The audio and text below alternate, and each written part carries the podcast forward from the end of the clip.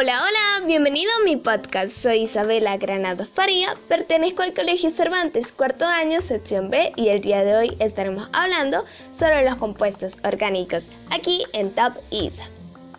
Algunos de ustedes sabrán que las formas orgánicas e inorgánicas del carbono la podemos encontrar en varias partes de la naturaleza. Tenemos que saber el significado de los compuestos orgánicos. Son aquellos átomos de carbono que unen entre sí mediante enlaces convalentes para formar el esqueleto o la cadena carbonada de la molécula.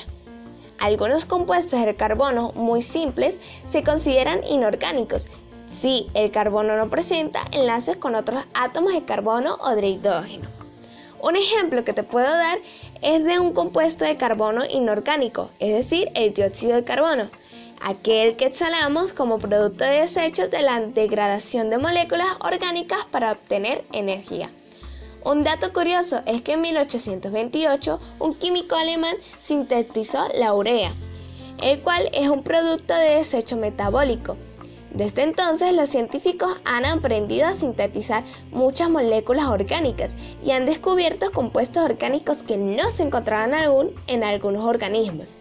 Los compuestos orgánicos son extraordinariamente diversos. Podemos decir que se han identificado más de 5 millones. Ahora, ¿sabes qué son los carbohidratos? Si no lo sabes, te cuento. Son unas biomoléculas que también podemos llamar glucósidos, azúcares o sacáridos. Estas moléculas están formadas por tres elementos fundamentales, el carbono, el hidrógeno y el oxígeno, aunque este último es un porcentaje algo más bajo.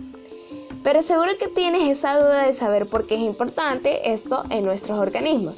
Resulta que los seres vivos en la contribuir en el almacenamiento y en la obtención de energía de forma inmediata, sobre todo al cerebro y al sistema nervioso.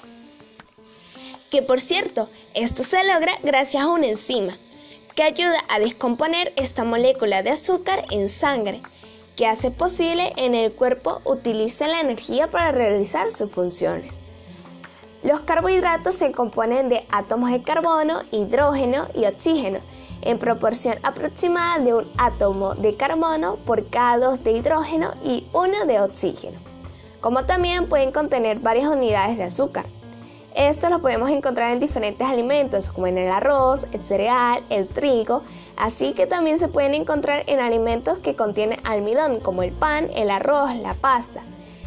En los azúcares también los podemos encontrar y son la segunda fuente de carbohidratos, se obtienen de la caña de azúcar y la remolacha.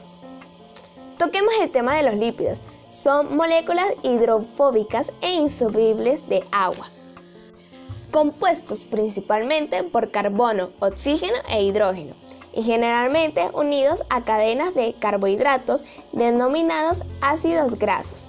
Este, a diferencia de los carbohidratos, que se definen por su estructura, los lípidos son un grupo heterogéneo de compuestos que se caracterizan por el hecho de que son solubles en solventes no polares como el éter y el cloroformo y relativamente insolubles en agua. Esto lo podemos encontrar en la leche, en la carne, en frutos secos, aguacate, aceite de oliva, de semillas, en tocino, mantequilla, en la llama de huevo, entre otros. Ahora, ¿qué les parece si hablamos de las proteínas? Son macromoléculas orgánicas de elevado peso molecular, constituidas básicamente por carbono, hidrógeno, oxígeno y nitrógeno, aunque pueden contener también azufre y fósforo, y en menor proporción podemos encontrar el hierro, cobre, magnesio y yodo.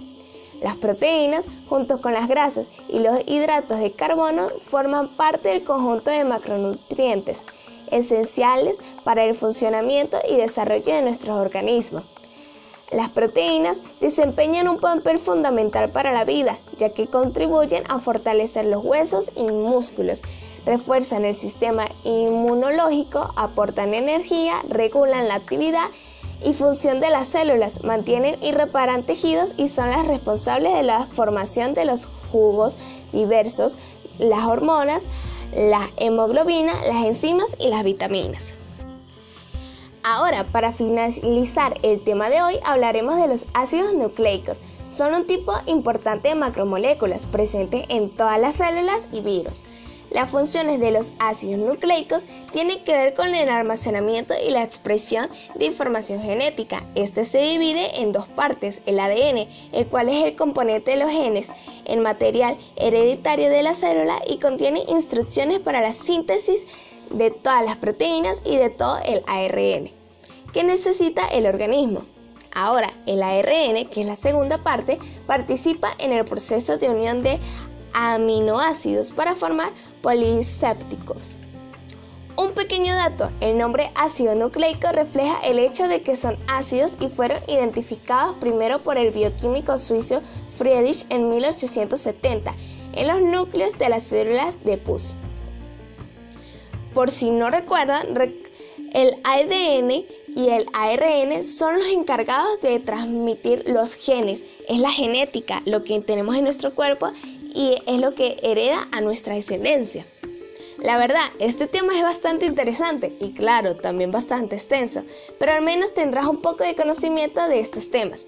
Entonces, para finalizar, podemos decir que los compuestos orgánicos los encontramos en nuestra vida, forman parte de nuestros alimentos, también nos ayudan en los huesos, en la masa muscular, donde también encontramos el ADN y el ARN, es decir, la genética. Espero y hayas podido entender algo diferente el día de hoy. Nos vemos en otro podcast aquí con tu servidora Top Isa.